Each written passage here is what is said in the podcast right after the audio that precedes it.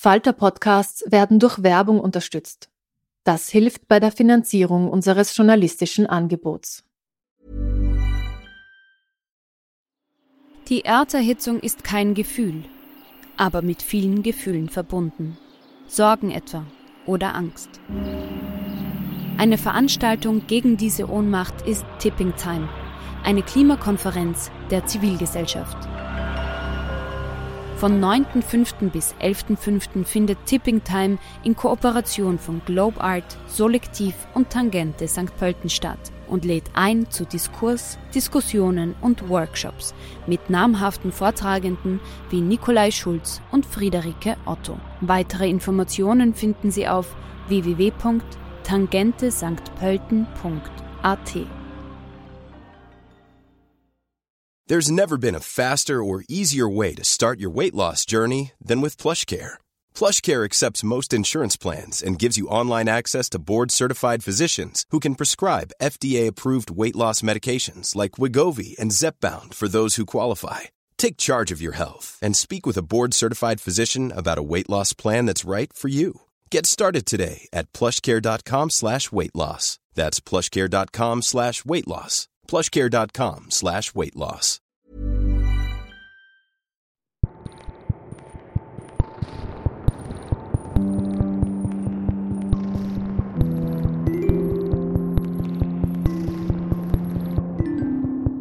Herzlich willkommen bei einer neuen Folge von Besser lesen mit dem Falter.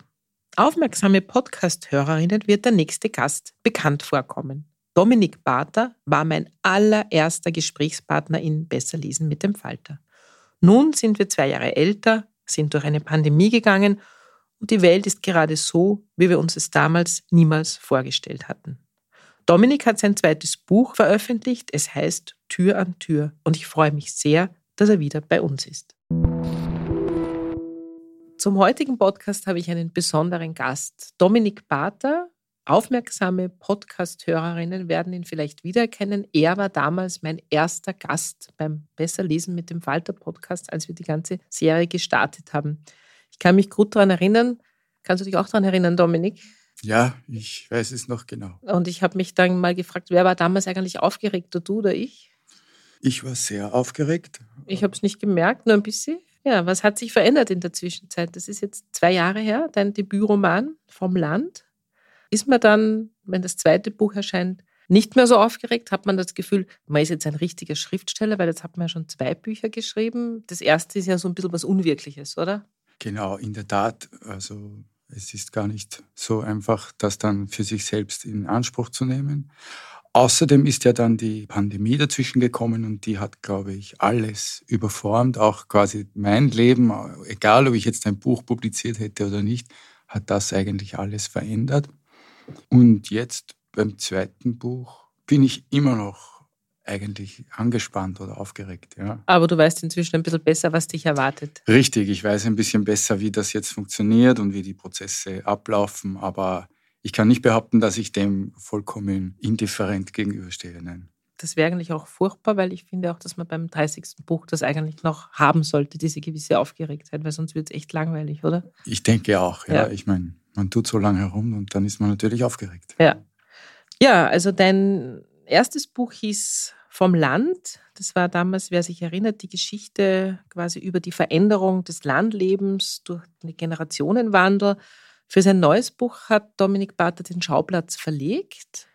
Wie bist du denn vom Land in die Stadt gekommen mit deinem neuen Buch? Und zwar nicht einfach nur Stadt wie St. Pölten, Salzburg, Wels, sondern mitten in Bobotown, sechster Bezirk, Wien, also mehr Stadt geht eigentlich gar nicht.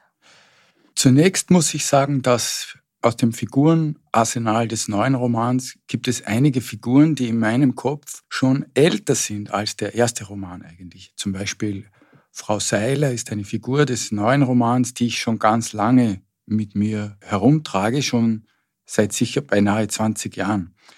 Auch Regina ist eine Figur, die ich schon noch bevor ich den ersten Roman geschrieben habe, eigentlich auf eine bestimmte Art und Weise im Kopf hatte.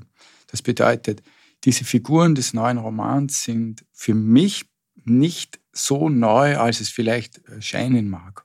Und das Zweite, dass die Stadt nun der Ort des Geschehens ist, hat damit zu tun, dass der Ich-Erzähler nun mal in diesem Haus, in dieser Gasse im sechsten Bezirk wohnt.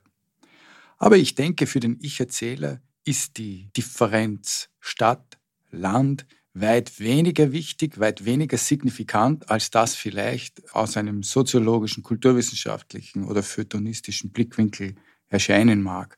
Der Ich-Erzähler lebt in dieser Wohnung im sechsten Bezirk, weil er diese Wohnung quasi von seiner Tante erbt oder weil er sie von seiner Tante bekommt.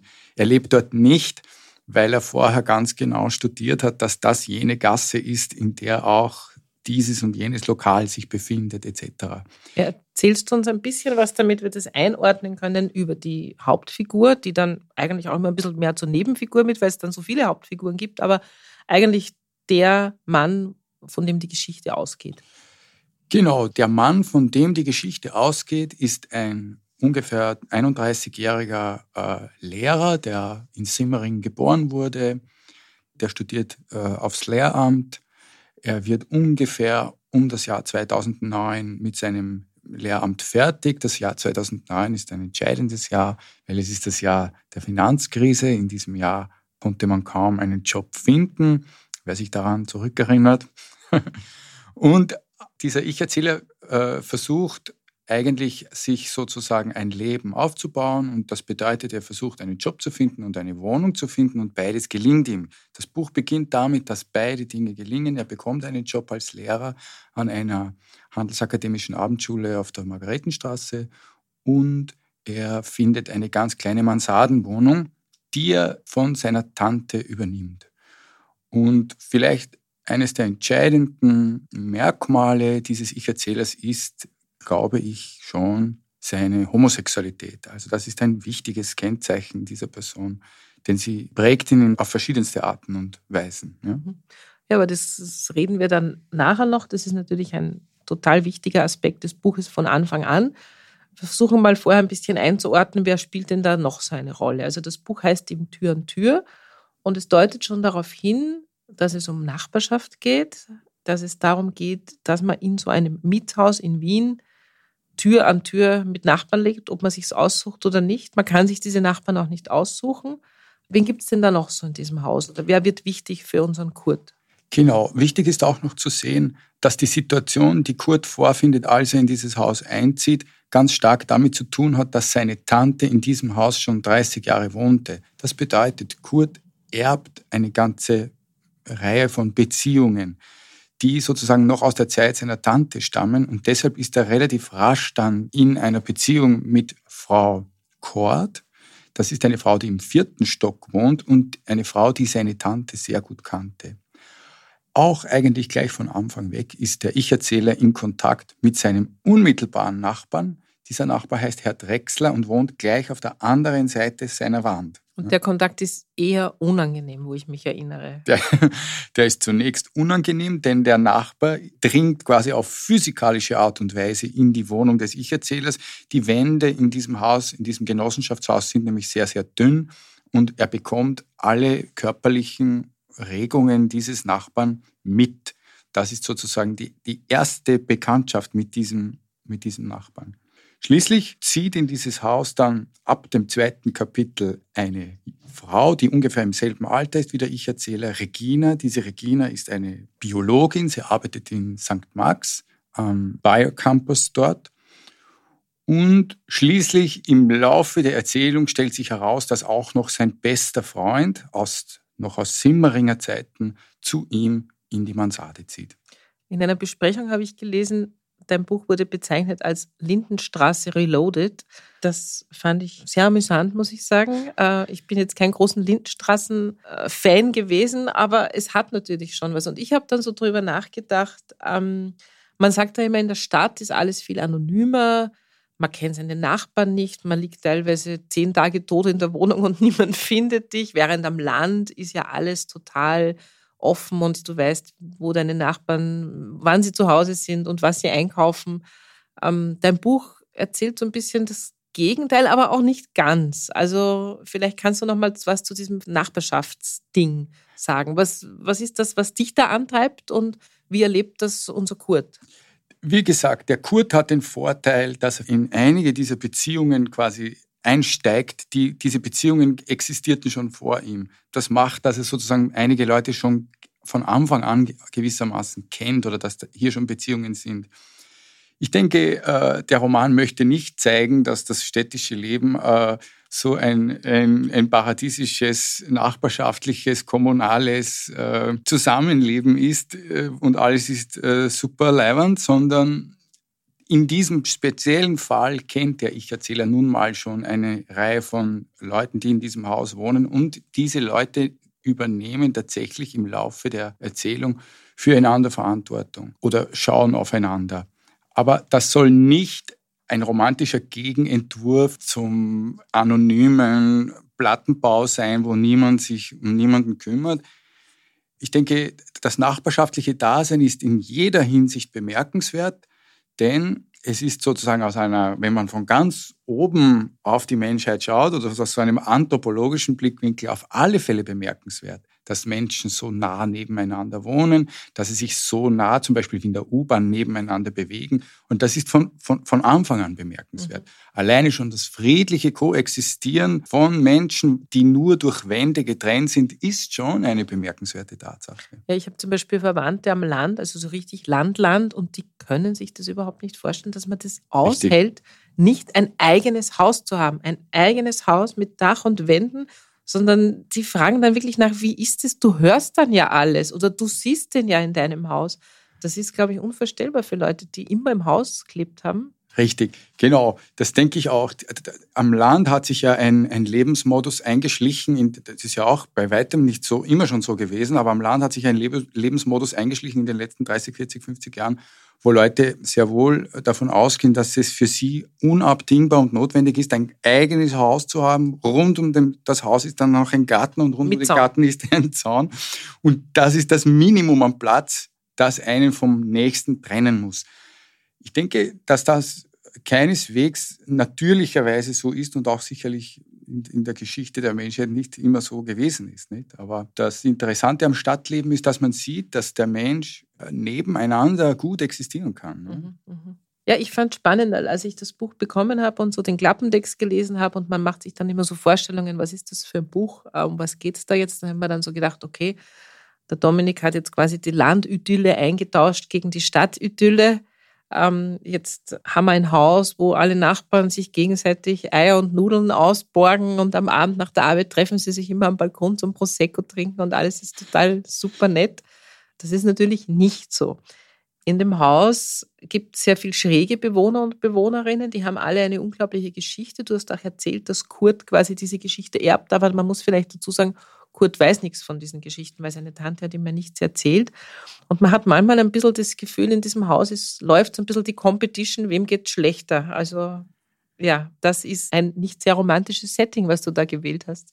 Genau. Auf der anderen Seite, wenn man es nüchtern betrachtet, haben diese Menschen keine ungewöhnlichen Probleme, sondern eher ganz gewöhnliche Probleme.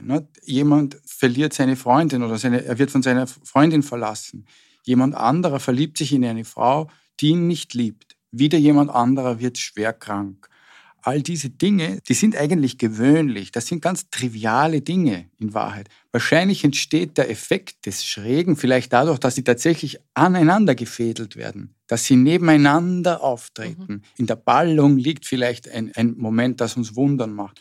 Aber ich denke, zunächst einmal sind das ganz triviale Personen, die, die überhaupt nichts Besonderes haben, weder im, im Negativen noch im Positiven. Ja, ich denke mal, das ist der Querschnitt eines ganz normalen Zinshauses, sage ich jetzt einmal. Richtig. Mit ganz normalen Problemen, keine großen Probleme. Genau, also, wir werden verlassen, ne? genau. leider. Ja. Wir werden krank, leider. Ja, ja. ja, dann lass uns noch ein bisschen über Kurt reden. Also Kurt, ähm, du hast ja schon angesprochen, hat ein Problem, und ich sage das jetzt unter Anführungszeichen, er ist schwul mhm. und er möchte nicht schwul sein. Und zwar gar nicht. Er ist eigentlich unsterblich verliebt in seinen alten Kindergarten- und Schulfreund Frederik, der einfach fantastisch aussieht, aber irrsinnig hetero ist. Und die lieben sich eigentlich. Das ist so ein bisschen das Problem. Warum hat denn der Kurt so ein unglaubliches Problem mit seiner sexuellen Orientierung? Ja, das, das fasziniert. Frag ich, fragst du dich auch? Das oder? fasziniert mich auch. Ja, der kommt nicht zu Rande damit. Und auch daran erscheint mir, also wenn ich näher darüber nachdenke, nichts ungewöhnlich. Denn es ist wahrscheinlich nicht so einfach, ein schwuler Mann zu sein, trotz dessen, dass wir von überall heutzutage erzählt bekommen und medial äh, auch aufs Auge gedrückt bekommen, dass Schwulsein das Normalste auf der Welt ist und dass Schwulsein genauso wertvoll ist wie heterosexuell sein und so weiter. Ich weiß schon, dass das der Common Sense ist, den man auf der Zunge trägt. Aber das heißt nicht, dass man das vielleicht als, als Einzelner, als Individuum tatsächlich verkörpern kann.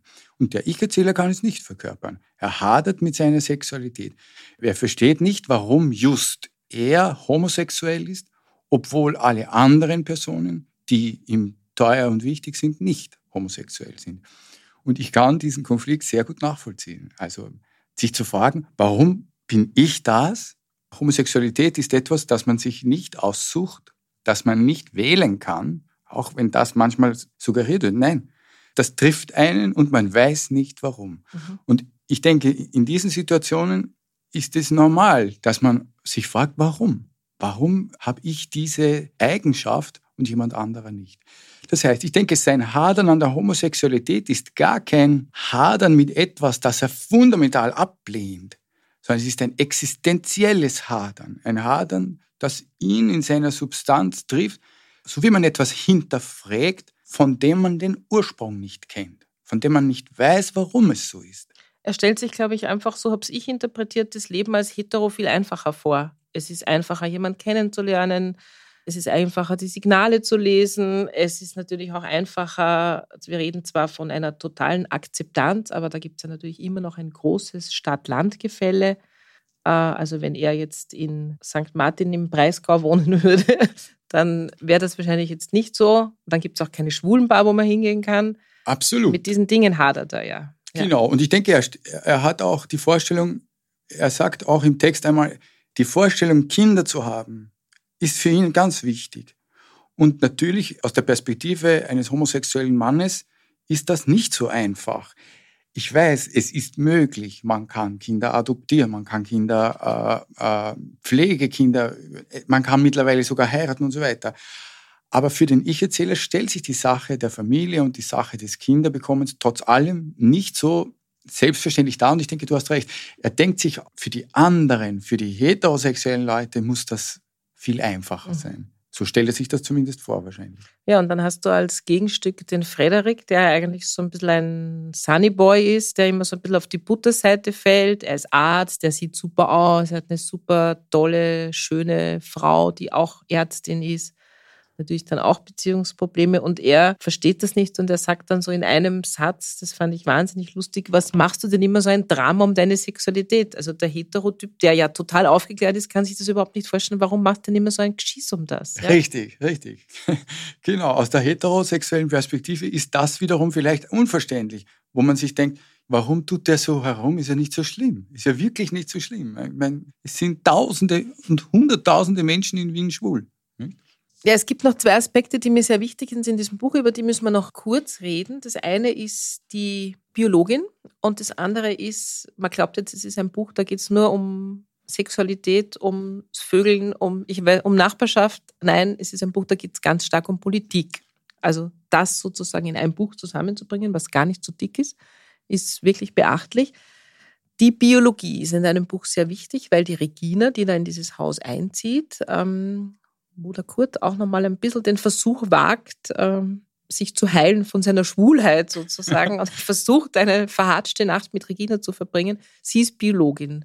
Wie ist denn die Figur in dein Buch reingekommen? There's never been a faster or easier way to start your weight loss journey than with PlushCare. PlushCare accepts most insurance plans and gives you online access to board-certified physicians who can prescribe FDA-approved weight loss medications like Wigovi and Zepbound for those who qualify. Take charge of your health and speak with a board-certified physician about a weight loss plan that's right for you. Get started today at plushcare.com slash weight loss. That's plushcare.com slash weight loss. plushcare.com slash weight loss. Also... Dazu kann man viel sagen. Zunächst einmal ist diese Biologin für den Ich-Erzähler sehr, sehr wichtig. Ich hoffe, man spürt sofort, dass der Ich-Erzähler sich von dieser Biologin angezogen fühlt. Er versucht ja dieser Anziehung auch sozusagen mit, mit Leib und Seele nachzugehen, was dann äh, in einer Peinlichkeit mündet, aber trotz allem, er fühlt sich von dieser Person angezogen. Und für mich ist ganz entscheidend zu fragen, und ich hoffe, die Leserinnen und Leser fragen sich, worin besteht die Attraktivität? Ja, worin liegt die Kraft? Warum existiert diese Anziehung? Und ich denke, das hat auf eine bestimmte Art und Weise mit dieser biologischen Sichtweise dieser Regina zu tun, mit ihrem sinnlichen Materialismus, mit dieser fröhlichen Naturwissenschaft, die diese Person verkörpert. Und der Zusammenhang zum Politischen ist für mich natürlich auf einer philosophischen Ebene ganz einfach darin gegeben, dass dieser biologische Diskurs, die biologische Episteme konterkariert einen ganz stark auf Ideologie, Kultur und Identität abgestellten politischen Diskurs, der ja dann im Laufe des Buches mit, mit voller Wucht zuschlägt. Mhm. Die italienische Philosophin Donatella di Cesare hat in ihrem großartigen Buch Stranieri Residenti davon geschrieben, dass der Diskurs des Autochtonen, ja, dass der Diskurs jener Menschen, die sagen, ich bin der, der ich bin, weil ich von dieser Erde komme, weil ich von diesem Fleck, von diesem Territorium bin, dass dieser Diskurs letztlich nichts anderes versucht, als die biologische Dimension des Zusammenlebens auszublenden. Auf die Frage, woher kommst du, sollte man nicht antworten, so Donatella di Cesare, ich komme von diesem Ort, sondern man sollte antworten, ich komme aus meiner Mutter. Warum ist diese Antwort subversiv? Sie ist subversiv, weil man fragen kann, und woher kommt deine Mutter? Meine Mutter kommt aus ihrer Mutter. Und wo kommt die her? Sie kommt aus ihrer Mutter. Das heißt, die biologische Geschichte, die darauf abstellt, dass wir sozusagen aus Körpern kommen und nicht aus Territorien, diese biologische Geschichte ist immer schon älter mhm. als jede historisch-kulturwissenschaftliche Erzählung von einem Volk, das es sich selber gibt. Sie ist so alt, dass wir ihren Anfang nicht kennen. Wir wissen nicht, wo die biologische Geschichte von uns Menschen und von unserem menschlichen Zusammenleben äh, beginnt. Und wenn etwas keinen Anfang hat, mhm. dann ist es im griechischen Wortsinn anarchisch. Und diese anarchische Dimension des Biologischen ist das, was mich fasziniert. Und diese anarchische Dimension wird von dieser Person verkörpert. Und zwar sehr gut verkörpert, weil sie eben auch in ihrer ganzen Art, wie sie auftritt, was sehr Anarchisches hat. Was ich so ein bisschen reininterpretiert habe für Kurt, Sie diskutieren wahnsinnig viel über Sexualität. Sie, sie beschäftigt sich in ihrem Job mit Sexualität, das zwar mit der Sexualität von äh, Wühlmäusen, glaube ich, die sie untersucht. Aber was ich so ein bisschen rausgelesen habe, ist, dass Kurt auch ein bisschen in ihr Antworten sucht. Vielleicht kann ich ja gar nichts dafür. Das ist ja die Biologie, dass ich schwul bin. Also Richtig. ich bin ja nicht krank sozusagen, das ist ja nicht einfach nur in meinem Kopf, wo ich was umschalten könnte, so wie man früher gesagt hat, naja, dann gehst halt zum Arzt und lässt dir was verschreiben und dann bist du nicht mehr schwul, sondern für ihn ist das jetzt so, okay, das ist ja doch die Biologie. Also diese alte Sex-Gender-Diskussion, die in ihr einfach so. Richtig, sie entlastet. Äh? Desculpabilizar, entschulden. Der biologische Diskurs entschuldet Menschen. Er entlastet sie, weil der biologische Diskurs zu jemandem sagt, du bist immer in erster Linie einfach ein, ein Organismus. Mhm. Und dieses entschuldende Moment, den Leuten Scham wegnehmen, zu sagen, du bist, was du bist, Du bist ein Körper und ein Körper ist einmal in erster Linie unschuldig. Der Körper selbst hat keine Schuld. Der Körper ist Fleisch. Ja, diese Dimension scheint mir ganz wichtig. Mhm. Und das ist ja auch quasi eine wichtige Botschaft, die Regina dem Ich-Erzähler mitgibt. Sie sagt, schäm dich nicht. Schäm dich nicht länger. Mhm. Die Scham kommt immer von den anderen. Ja? Aber der Körper braucht sich nicht schämen. Der Körper ist der Körper, der besitzt eine Faktizität, die vor jeder Bewertung liegt. Ja? Der Körper ist Materialität. Mhm. Und sonst gar nichts. Also Regina ist sehr, sehr wichtig für die psychische Entwicklung vom Kurt. Bevor wir jetzt über die Politik noch reden, muss ich da noch ein bisschen dabei bleiben, weil ich habe da schon viel nachgedacht. Ich beobachte Literatur seit 20 Jahren. Und das ist jetzt ein Buch, wo ich mir denke, das ist ein bisschen ein Meilenstein. Das ist ein Buch, das heißt Tür an Tür. Es sind Kaffeetassen am Cover und es ist eindeutig ein Roman, wo es über Schwulsein geht. Und es ist in einem normalen Verlag erschienen. Es liegt in allen Buchhandlungen, direkt bei den Neuerscheinungstischen. Du findest es nicht in den schwulen äh, und Lesbenbuchhandlungen. Also da findest du es natürlich auch. Und wie ich weiß, bist du dort Bestsellerautor, aber du wirst auch in der Buchhandlung im 18. Bezirk verkauft und im 19. und in Hitzing. Ist das jetzt ein Zeichen, dass das jetzt endlich angekommen ist, dass der Buchhändler jetzt nicht das so ein bisschen verschämt und sagt, er ist zwar schwul, aber es ist trotzdem eine schöne Liebesgeschichte, weil ich meine, machen wir uns nichts vor, es ist nicht so breit angekommen. Mhm. Äh, Für mich ist das ein Zeichen, dieses Buch. Ja? Petra, das freut mich, wenn du das sagst. Also mich würde das, das würde mich richtig freuen, ja, wenn das ein Zeichen wäre. Ich denke, die Alterität des Schwulseins, das Anderssein, das das Schwulsein bedeutet, ist immer prekär. Die bleibt immer eine prekäre Sache. Und es geht ganz rasch, dass wir die Akzeptanz dessen wieder verlieren. Ich bin überhaupt kein Optimist, was das anbelangt, im Sinne von, ja, der Fortschritt wird walten und wir werden äh, in, in, Friede und Freude. Äh, nein, wir müssen uns dessen bewusst sein, was das bedeutet und wir müssen um die Akzeptanz dessen immer wieder ringen. Also mhm. von daher freue ich mich schon, wenn es gelingt, über ein Narrativ darzustellen, zu zeigen, was Schwulsein ist ne? oder wie schwules Leben ja, aussieht. Ja, und zwar einfach in einem ganz normalen Roman. Also das jetzt nicht genau. so gelabelt ist, sondern es kommt einfach vor, ob das mhm. jetzt Schwulsein oder einfach das ganze queere Leben dass das Einzug in Kunst und Kultur hält, sehe ich schon als positives Zeichen. Ich will jetzt nicht deine negative äh, Ding teilen, weil ich bin auch eine, die immer sagt, man muss vorsichtig sein, man muss immer kämpfen, aber es ist schon ein bisschen ein Zeichen, dass so ein Buch in einem Schollner Verlag erscheint und nicht in einem Nischenverlag, der sich seit 20 Jahren dieser Literatur widmet. Mhm. Es ist nicht mehr diese Literatur, es ist Literatur und die Hauptperson ist zufällig oder nicht zufällig schwul. Ja, es That's freut mich it. ur und ich bin auch wirklich stolz drauf, muss ich schon sagen. Ja. So, jetzt müssen wir trotzdem noch über die Politik reden, weil dein Buch ist nämlich auch ein extrem politisches Buch. Es gibt einen wunderbaren Satz in diesem Buch, den lese ich jetzt kurz vor, weil vielleicht kannst du da diese Politikkurve kratzen. Es gibt einen Satz, Kurdisch sein bedeutet jedenfalls immer mehr, als es bedeuten sollte. Vielleicht ist es beim Schwulsein ähnlich.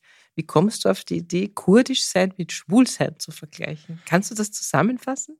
Ich versuche es. Darin liegt natürlich ein Stück weit Provokation, denn wir sind mittlerweile super sensibel geworden in Bezug darauf, wer über etwas, wer weiß, wie etwas anderes funktioniert und wer darf über irgendetwas anderes sprechen. Aber auch diese Haltung wird, ihm, der wird versucht, äh, sozusagen argumentativ entgegenzutreten dass man etwas bedeutet, was einem selbst überhaupt nichts bedeutet, ist sozusagen eine Erfahrung, wenn man es psychologisch formatiert. Es ist auf jeden Fall eine Erfahrung, die ein schwuler Mann und eine kurdische Frau teilen können, indem man sagt, ich werde wahrgenommen oder ich werde eine bestimmte Rezeption meiner selbst nicht los, die begleitet mich wie ein Schatten und ich selbst möchte das vielleicht gar nicht. Nicht jede kurdische Person da draußen möchte unentwegt 24 Stunden am Tag darauf angesprochen werden, dass sie kurdisch ist. Nicht?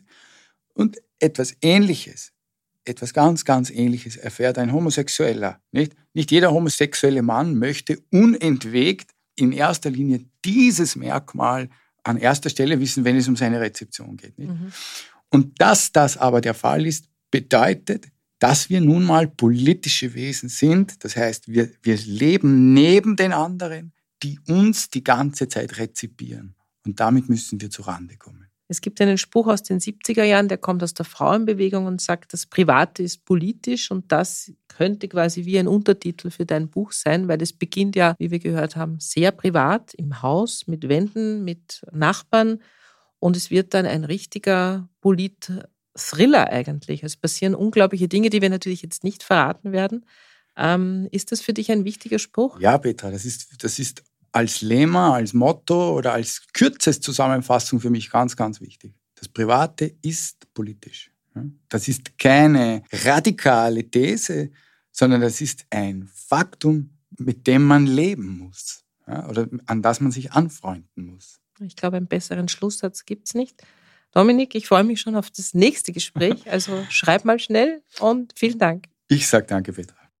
Bevor Dominik Barter uns eine kurze Stelle aus seinem neuen Buch Tür an Tür, erschienen im Schollner Verlag, vorliest, ein paar Tipps der Falter-Redaktion.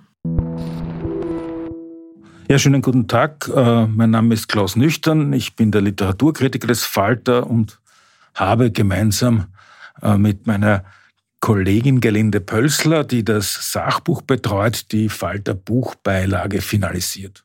Das sind 56 Seiten mit Neuerscheinungen, einen nicht nur in hierzulande, sondern glaube ich im gesamten deutschsprachigen Raum relativ einzigartige Publikation. Und die beiden Bücher, die, die ich Ihnen heute vorstellen möchte, eben ein Roman und ein Sachbuch, sind auch in dieser Buchbeilage besprochen worden.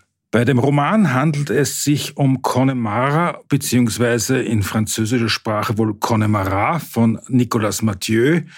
Es hat nichts mit oder nur vermittelt mit Irland zu tun, sondern bezieht sich auf ein sehr berühmtes und populäres Chanson von Michel Sardou von 1981, Le Lax de Connemara.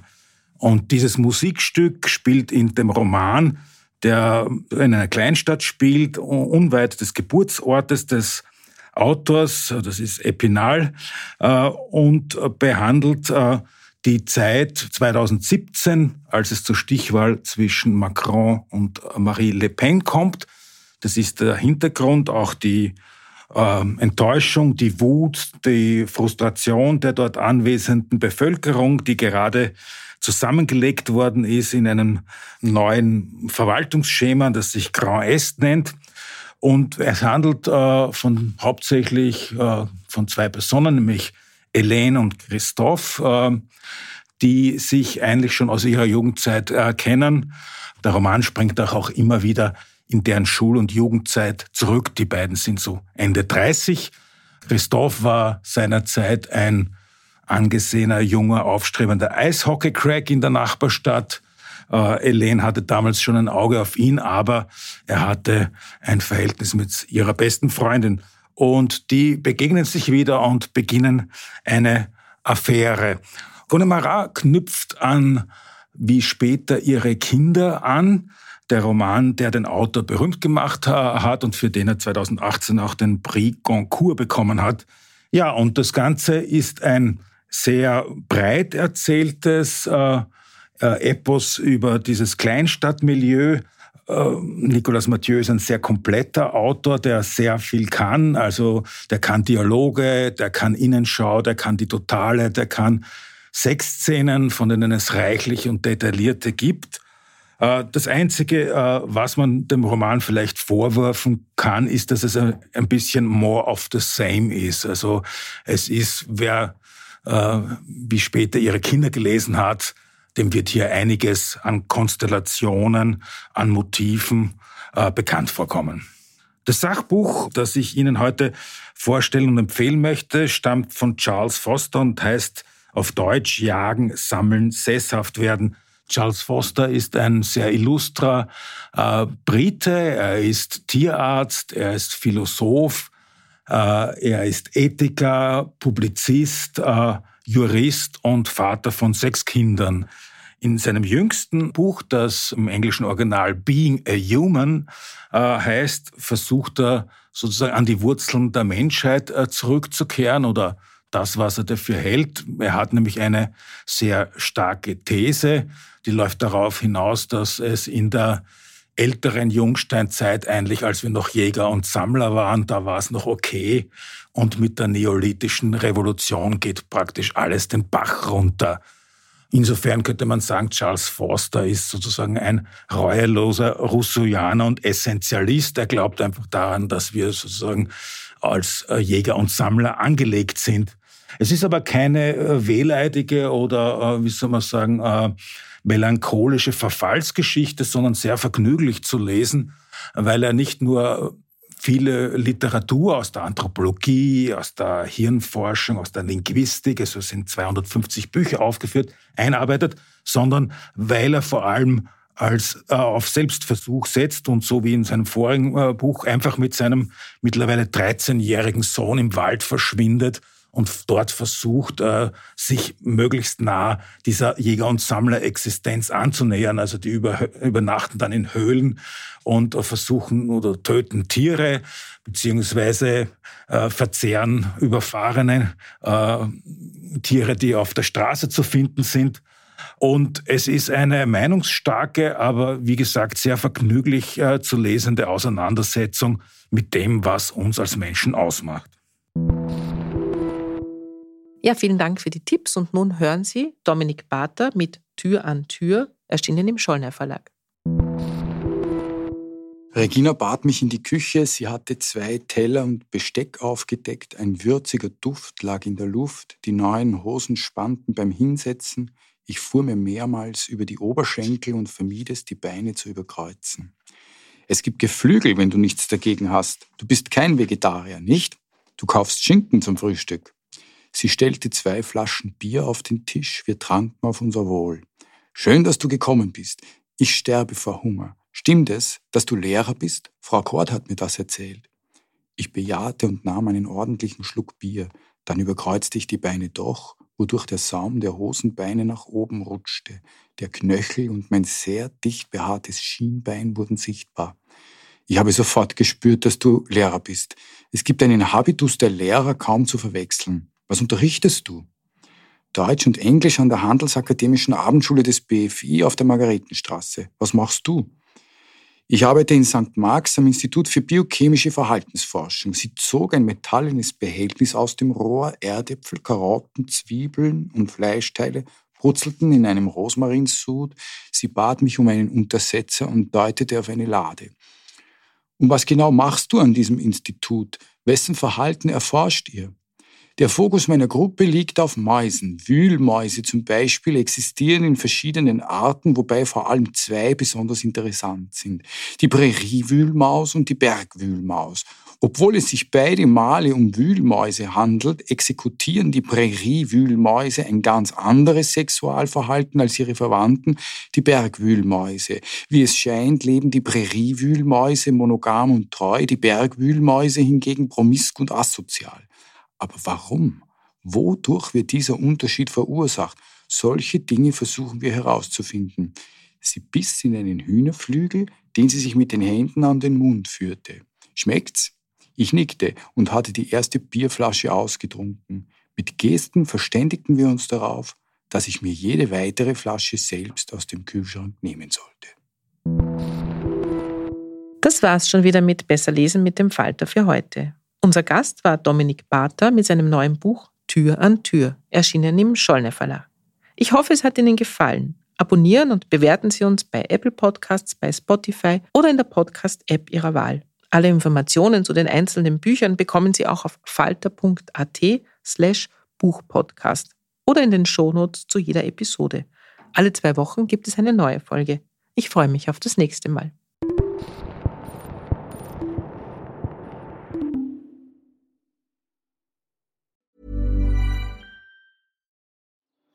Die Erderhitzung ist kein Gefühl, aber mit vielen Gefühlen verbunden. Sorgen etwa oder Angst. Eine Veranstaltung gegen diese Ohnmacht ist Tipping Time, eine Klimakonferenz der Zivilgesellschaft. Von 9.5. bis 11.5. findet Tipping Time in Kooperation von Globe Art, Solektiv und Tangente St. Pölten statt und lädt ein zu Diskurs, Diskussionen und Workshops mit namhaften Vortragenden wie Nikolai Schulz und Friederike Otto. Weitere Informationen finden Sie auf www.tangentesanktpölten.at. Hi, I'm Daniel, founder of Pretty Litter. Did you know cats tend to hide symptoms of sickness and pain? I learned this the hard way after losing my cat, Gingy. So I created Pretty Litter, a health monitoring litter that helps detect early signs of illness by changing colors, saving you money and potentially your cat's life. Pretty Litter is veterinarian developed, and it's the easiest way to keep tabs on your fur baby's health right at home. Go to prettylitter.com and use code ACAST for 20% off your first order and a free cat toy. Terms and conditions apply. See site for details.